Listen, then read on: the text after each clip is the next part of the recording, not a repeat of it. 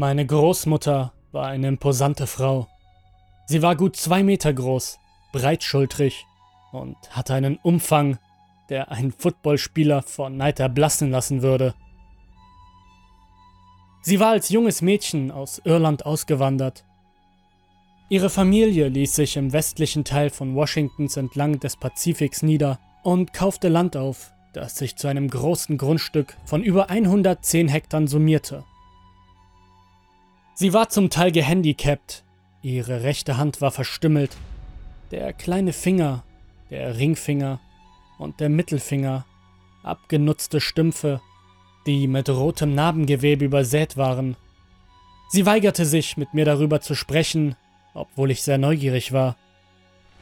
Wenn ich manchmal unabsichtlich auf die Fleischmasse starrte, senkte sie ihren Blick und schimpfte mit mir in einem tadelnden Ton. Mein Vater und sie standen sich nie besonders nah, muss man sagen. Er war als Kind auf ein Internat geschickt worden, und ich glaube nicht, dass er ihr seine Verbannung jemals ganz verziehen hat. Als er seinen Job verlor und wir keine andere Wahl hatten, waren wir gezwungen, zu ihr zu ziehen. Eine Tatsache, die wir alle nur widerwillig akzeptierten. Großmutters Haus war an sich schon ein Wunderwerk. Ein altes viktorianisches Haus mit kunstvollen Holzschnitzereien und einem dunklen karmesinroten Anstrich. Es stand in der Mitte eines weitläufigen Feldes mit Wildblumen und einheimischen Gräsern, das von altem Wald gesäumt wurde. Die hoch aufragenden Bäume, deren Heimat es war, blieben vom Holzeinschlag des Washington Holzbooms verschont und vermittelten den Eindruck einer längst vergangenen Ära, der Ehrfurcht gebietet. Ungefähr eine Meile in den Wald hinein gab es einen unberührten Fluss mit klarem Wasser, in dem es eine Vielzahl von Fischen gab, was ihn zu einem erstklassigen Angelplatz machte. In meinem letzten Schuljahr hatte ich die Abenteuer von Huckleberry Finn gelesen und bildete mir ein, wie der Protagonist des Buches zu sein. Ich genoss meine Umgebung und bat sogar meinen Vater und meine Großmutter, mich ab sofort Huck zu nennen, anstatt meinen Vornamen Luke. Eine Bitte, bei der mein Vater die Augen verdrehte und den Kopf in die Hände legte. Wir drei arbeiteten in diesem Sommer wie einzelne Rädchen in einer Maschine, die ihre eigenen Ziele verfolgten und wenig miteinander zu tun hatten. Mein Vater konzentrierte sich darauf, sich für Jobs zu bewerben und schloss sich in seinem Büro ein. Meine Oma hingegen hatte ihre eigene Routine, eine Reihe bizarrer Rituale, die sie jeden Morgen ausnahmslos vollzog. Zuerst bereitete sie einen reichhaltigen Haferbrei mit Nüssen und Beeren zu, den sie an den Fuß einer kleinen Eiche legte.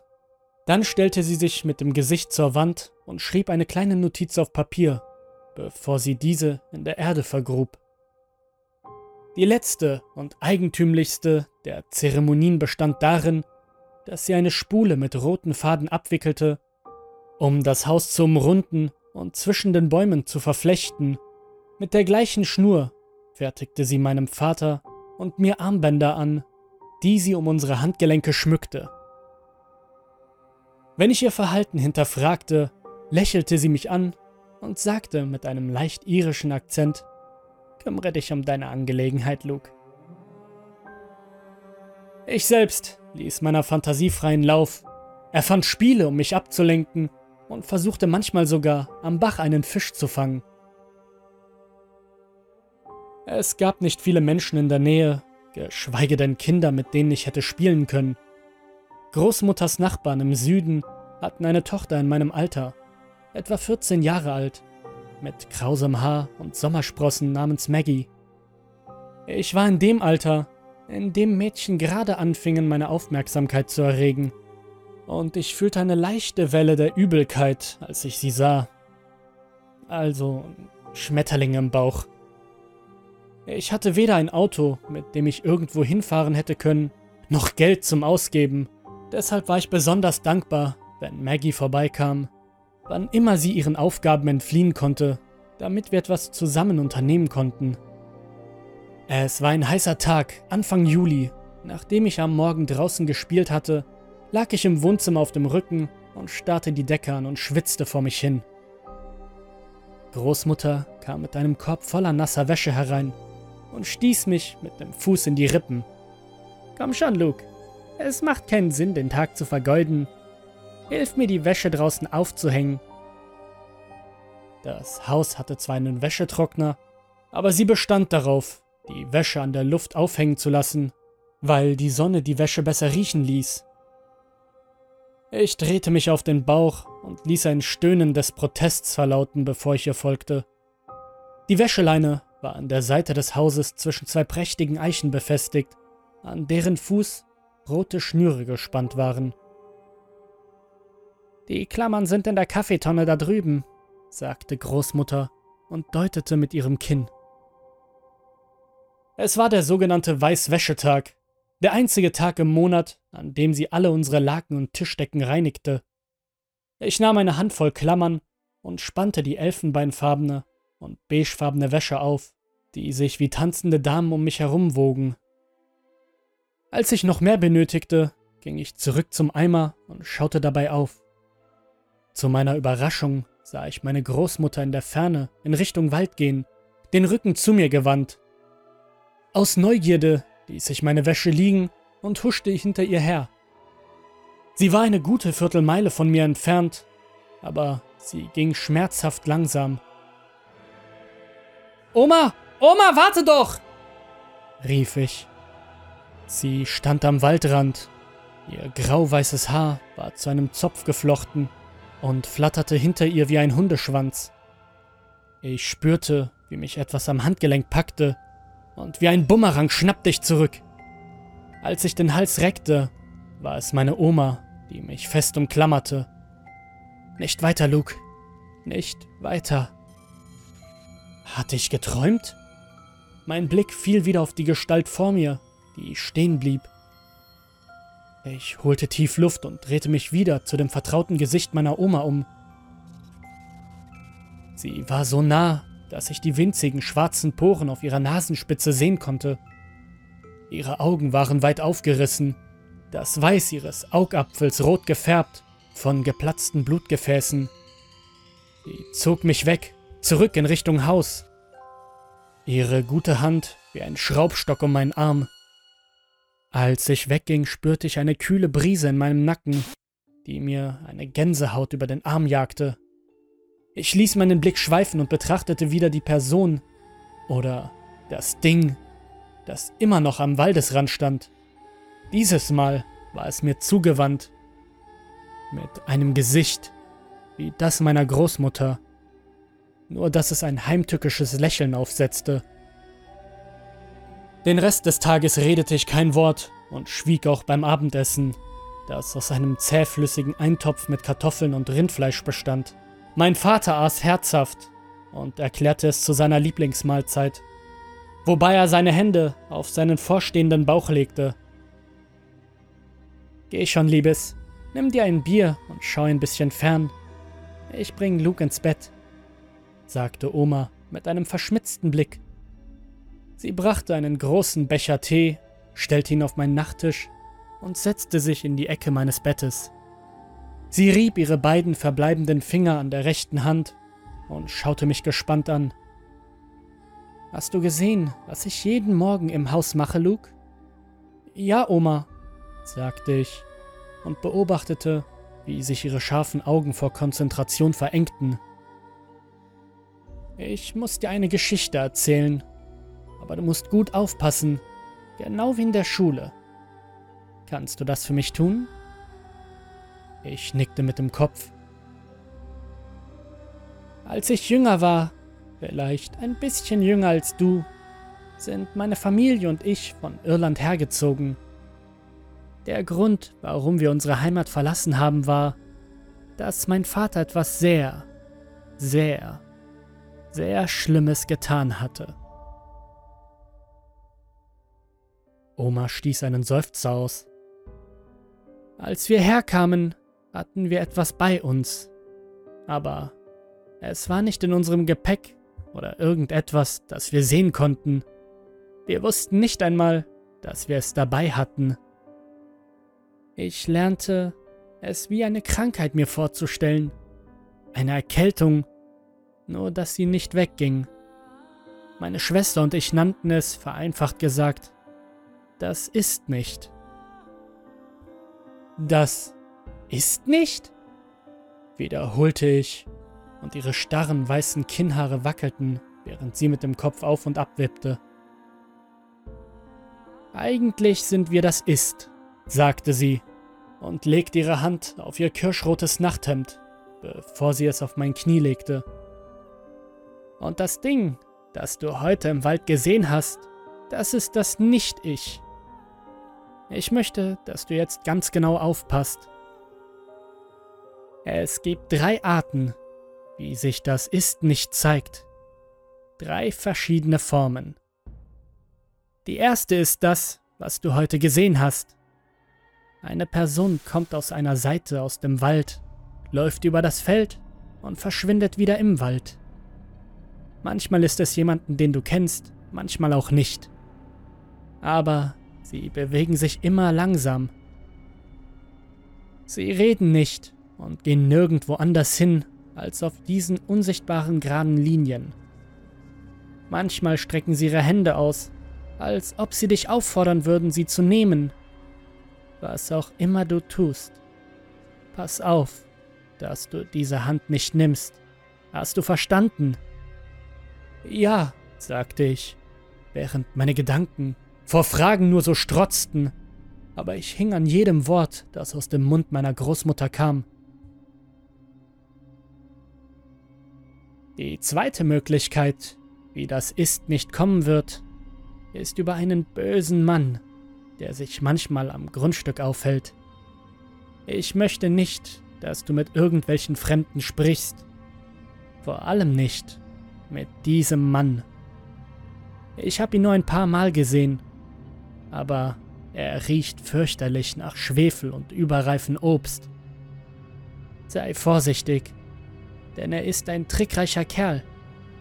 Er wird versuchen, mit dir zu falschen und dich dazu zu bringen, dass du deine Ware gegen etwas anderes tauscht. Egal, was er hat, ob es Goldmünzen oder Edelsteine so groß wie mein Kopf sind, wage es nicht, mit ihm zu handeln. Du musst ihm sagen, dass du nicht tauschen willst, bevor er sich aus dem Staub macht. Ich fühlte mich krank im Magen, überwältigt. Das Abendessen von vorhin begann in meiner Bauchhöhle zu gurgeln und zu blubbern. Ich spürte, wie die warme Flüssigkeit in meine Kehle eindrang. Das Letzte und meiner Meinung nach das Schrecklichste ist, dass das ist nicht so sein wird, wie wenn es über das Feld läuft.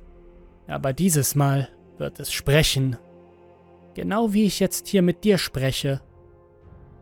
Es wird ein genaues Ebenbild sein. Ein unmerklicher Unterschied. Ich weiß noch, wie ich mich einmal den ganzen Tag mit einem Freund meines Vaters im Wald unterhielt. Und wie sich herausstellte, war es das ist nicht. Und ich hatte nichts davon mitbekommen. Oma räusperte sich und ihre Stimme wurde leiser. Es gibt eine Höhle, etwa zwei Meilen vom Fluss entfernt. Sie ist versteckt, und wenn du daran vorbeiläufst, würdest du vielleicht gar nichts sehen, aber sie ist tief, sehr tief. Wenn ich raten müsste, würde ich sagen, dass das ist nicht dort lebt.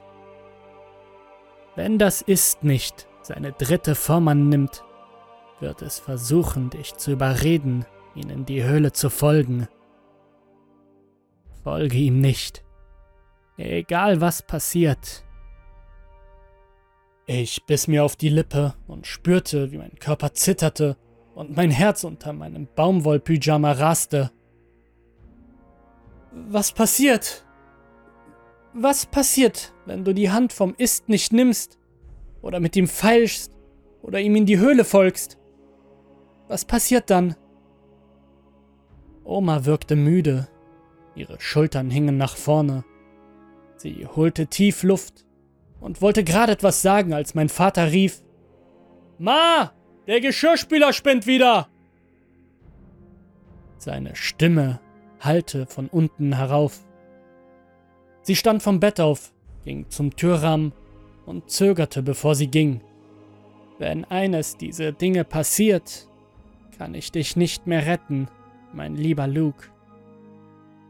Diese neue Erkenntnis machte mich nervös, und ich wurde immer ängstlicher, blickte immer wieder hinter meine Schultern und sprang beim kleinsten Geräusch auf. Maggie verlor die Geduld mit mir und sagte, Du erinnerst mich an ein ausgefranstes Seil.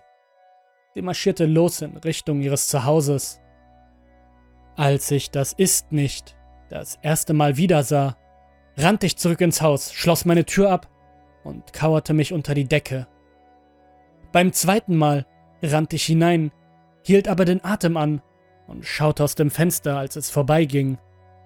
Beim dritten Mal ging ich meinen Geschäften nach und ignorierte den Eindringling so gut wie es ging.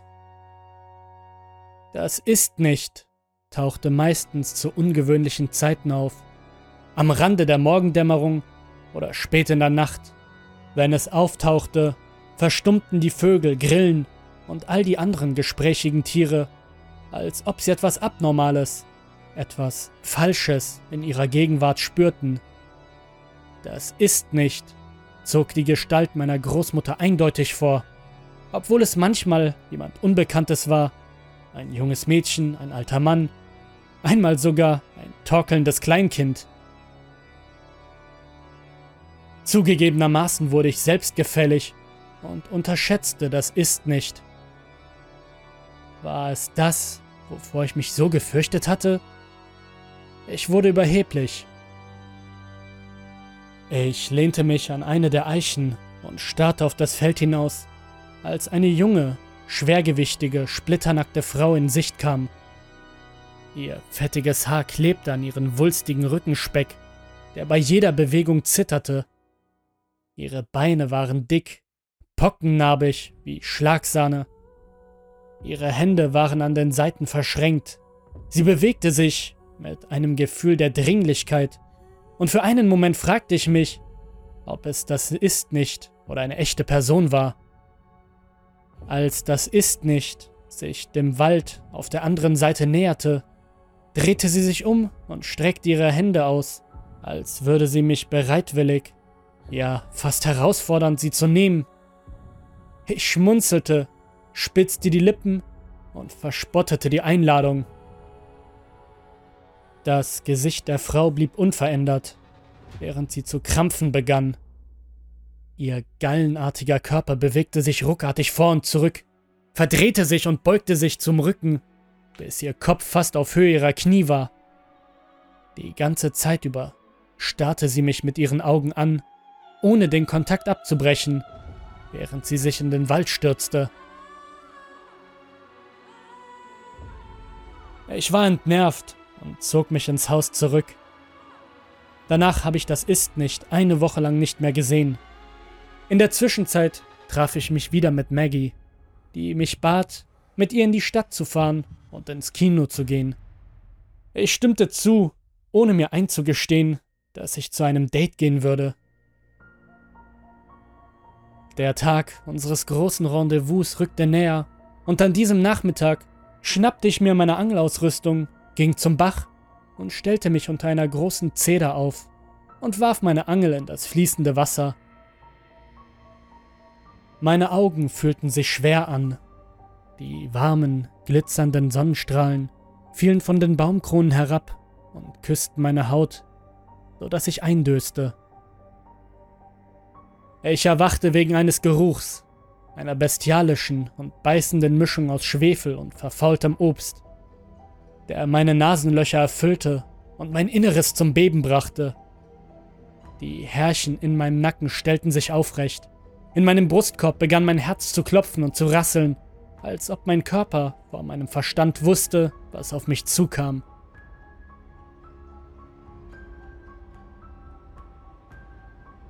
Ich richtete mich auf und überprüfte meine Umgebung.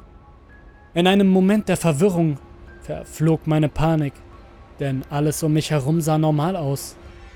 Von dort, wo ich saß, ragte der Fluss gegen das Ufer auf der anderen Seite, das etwa einen Meter höher war und aus Felsen und freiliegenden Baumwurzeln bestand, die von der Erosion verdorrt waren. Die Bäume mir gegenüber waren geschwärzt und verstümmelt und täuschten meine Augen darüber, was sich zwischen ihnen verbarg.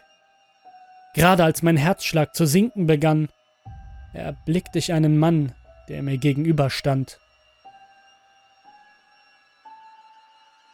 Er war mit der Umgebung getarnt und trug verwesende, verfilzte Kleidung. Er war dünn, schlaksig und krumm, seine Gliedmaßen waren gestreckt und sein Körper unnatürlich verformt. Das Schlimmste war sein Gesicht. Wie seine Kleidung war auch seine Haut verwittert und wies die Konsistenz von einem Taschentuch auf. Sie war zu einem leichten, kränklichen Grau verblasst, aus dem seine ausgehöhlten schwarzen Augen leuchteten. Er schlenderte an den Rand des Ufers und bewegte sich wie eine Marionette, als würden unsichtbare Fäden an seinen Gliedmaßen ziehen und sie in alle Richtungen zappeln lassen. Das ist ein wirklich schöner Fisch, sagte er. Seine Stimme war tief und verworren, als würde er Steine gurgeln, während er sprach. Von meiner Position aus richtete sich mein Blick auf die Route vor mir.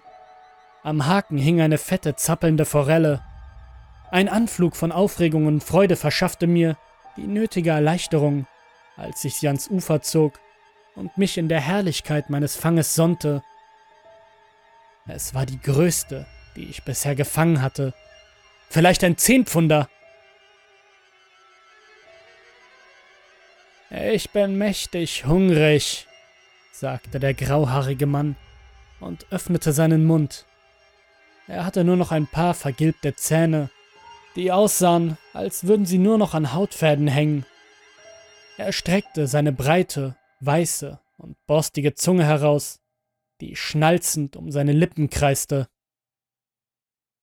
Tut mir leid, sagte ich und beherzigte den Rat meiner Oma, nicht zu tauschen und begann, meine Sachen zusammenzupacken. Sein Mund hatte sich nach unten verzogen und er starrte mich ausdruckslos an. Sein Gesichtsausdruck erinnerte mich an den Blick des Hundes meines alten Nachbarn, wenn ich etwas zu Ende gegessen hatte, ohne ihm etwas davon zu geben. Ich hab so viele Sachen. Der Mann öffnete seine Jacke und heraus fielen ein Haufen Goldmünzen, die ins Wasser plumpsten. Seine Hand verschwand in seiner Jackentasche und er holte einen Diamant von der Größe eines Baseballs hervor, der im Licht klar und deutlich glänzte. Alles, was du willst. Alles, was du willst. Mein Verstand wurde taub, als ich die Schätze sah, die sich weiterhin vor mir auftürmten meine Augen klebten am Gold, während ich mich treiben ließ und darüber nachdachte, wie ich es meinem Vater nach Hause bringen könnte, um ihm zu sagen, dass wir uns keine Sorgen mehr um Geld machen müssten. Oder dass er jetzt einen Job finden würde. Dass es uns gut gehen würde. Und dass all das nur für einen Fisch. Es erschien mir dumm, das Angebot des Mannes nicht anzunehmen. Geradezu töricht. Er kam näher, stieg mit einem langen Bein von der Anhöhe ins Wasser hinunter und entfernte sich einen Fuß von der anderen Seite, an der ich stand. Sein Geruch war noch eindringlicher als zuvor. Aus der Nähe wurde deutlich, dass das verwesende Fleisch auf seinem Gesicht sich bewegte und Insekten und Maden ihre Umrisse unter die Haut drückten. Ich schnappte nach Luft. Nein, danke, sagte ich und drehte mich um, um zurück in Richtung Heimat zu gehen. Vor mir konnte ich die Lichtung des Feldes sehen, als meine Sicht durch einen Schatten versperrt wurde. Es war wieder er, dieses Mal an einen Baum gelehnt. Sein Gesicht wandte sich mit einem schiefen Grinsen zu mir. Ich habe Hunger, Bitte füttere mich, flehte er, rutschte zu Boden und kroch auf allen Vieren wie ein verwundetes Tier.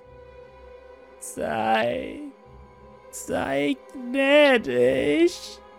Nein, sagte ich und weinte. Ich war wie paralysiert. Meine Blase entleerte sich und eine Kaskade von Urin floss meine Hose hinunter. Der grauhaarige Mann änderte sein Verhalten. Er knurrte. Sein Kinn ragte hervor. Komm schon, du verdammte Scheiße fressende Made! Er sprang wieder auf die Füße und schlich auf mich zu. Gib mir den verdammten Fisch, oder ich schlitz dich von deinem Arschloch bis zu deinen Augäpfeln auf! Er begann zu lachen. Ein böses Gackern, das mir das Blut in den Adern gefrieren ließ. Er sang beinahe. Seine Stimme war hoch und eiskalt. Ich schlitz dich auf wie einen Fisch und fresse alle deine Körperteile. Deine Augen, deine Nase, deine saftigen Zehen. Dein klebriges Gehirn. Ich fresse es auf. Fütter mich, bis es reicht. Bis nichts mehr von dir übrig bleibt. Ich lecke deine Knochen, bis sie ganz sauber sind und werfe sie zurück in den Fluss geschwind. Eine Spur von Sabber fiel aus seinem Mund. Er leckte und schnalzte weiter. Hier! rief ich und warf in Panik den Fisch nach ihm, ließ meine Rute zurück und drehte mich weg. Ich rannte so schnell ich konnte, bis ich außer Atem war und meine Rippen schmerzten. Keuchend bahnte ich mir einen Weg aus dem Wald. Ich konnte Großmutters rotes Haus sehen und schoss in seine Richtung. Als ich zum Eingang stolperte, hörte ich meinen Namen. Luke? Als ich mich umdrehte, stand Maggie vor mir. Sie hat ihr widerspenstiges Haar geglättet und trug ein hellblaues Sommerkleid. Sie sah so schön aus, wie eine kalte Limonade an einem heißen Sommertag. In der ganzen Aufregung hatte ich unser Date vergessen. Ich joggte auf Maggie zu und spürte, wie meine Wangen rot wurden, als ich merkte, dass ich eine schmutzige Hose trug. Hey! sagte ich und rang immer noch nach Luft. Es tut mir so leid. Können. Können wir es verschieben?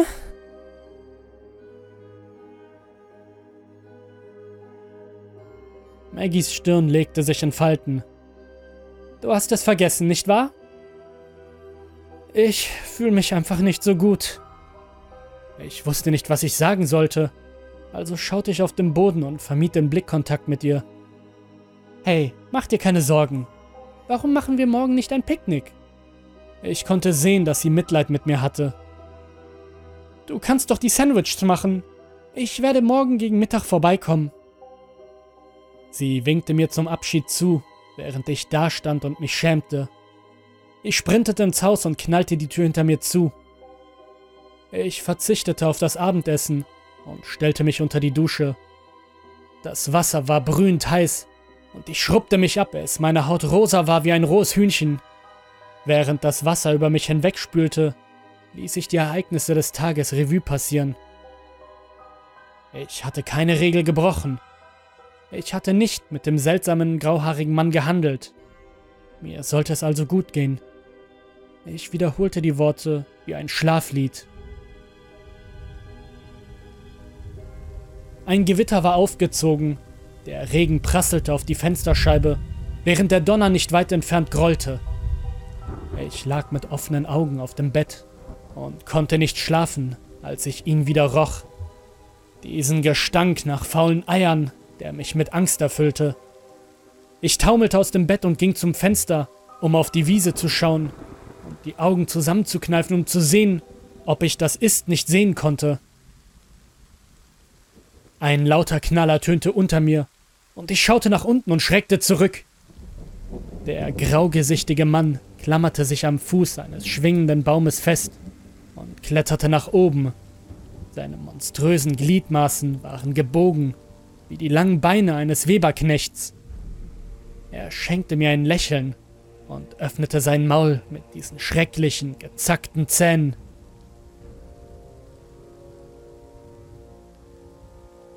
Ich stürzte zurück, schlug auf dem Holzboden auf und rutschte an die Wand, wo ich wie gelähmt saß. Inmitten des dumpfen Windes hörte ich ein Rascheln. Er kam immer näher. Auf einen lauten Donnerschlag folgte ein Blitz, der den Himmel erhellte, und dann erschien der graugesichtige Mann vor meinem Fenster.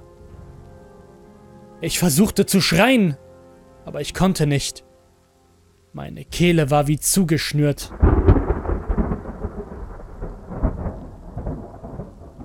Mein Fenster wurde geöffnet und ließ ein scharfes, quietschendes Geräusch vernehmen, als eine Windböe hineindrang, zusammen mit diesem lähmenden, fauligen Verwesungsgeruch. Da stand er, mit ausgestrecktem Hals in meinem Zimmer. Sabber und Regen tropften auf den Boden aus seiner Tasche holte er die Forelle von vorhin heraus. Guten Appetit, sagte er und riss das Fleisch des Fisches auf, wobei Fleischbrocken auf seine Kleidung und sein Gesicht fielen. Er saugte an den Augen, steckte sie in den Mund und leckte den toten Kadaver ab. Er streckte den Arm aus, öffnete die Hand und enthüllte eine ganze Menge kostbarer Edelsteine. Bunte Rubine, Smaragde und Saphire, die in der Dunkelheit glitzerten. Handel, sagte er gurgelnd. In meinem Kopf machte es Klick. Nein, nein, nein, nein, nein, nein, nein, nein! Ich will nicht mit dir handeln! In dem Moment, als ich das sagte, verschwanden die Lichter in seinen Augen wie eine Kerze, die erlischt. Er schlich sich vom Fenster weg und zog sich in die Nacht zurück.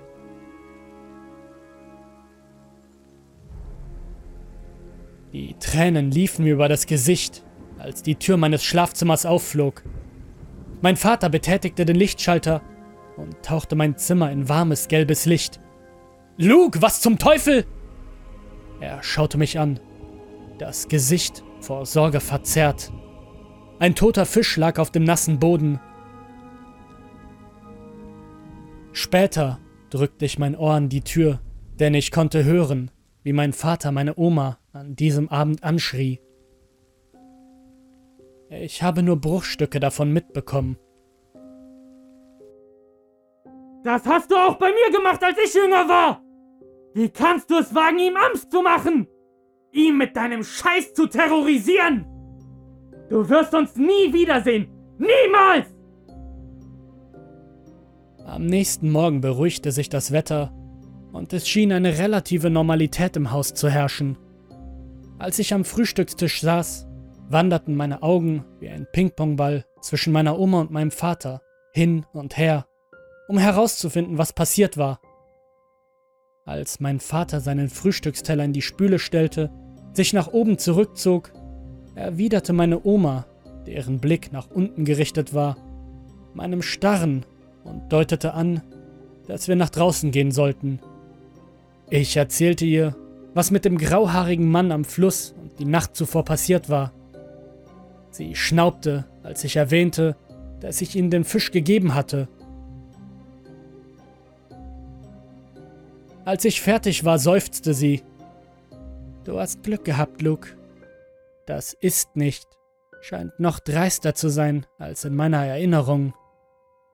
Ich habe ihn noch nie am Haus vorbeikommen sehen, nicht einmal in der Nähe. Sie hob ein nasses Stück Schnur auf dem Boden auf und untersuchte es. Ich habe deinem Vater versprochen, dass ich den roten Faden nicht mehr aufhängen werde. Das ist nicht, mag kein Rot.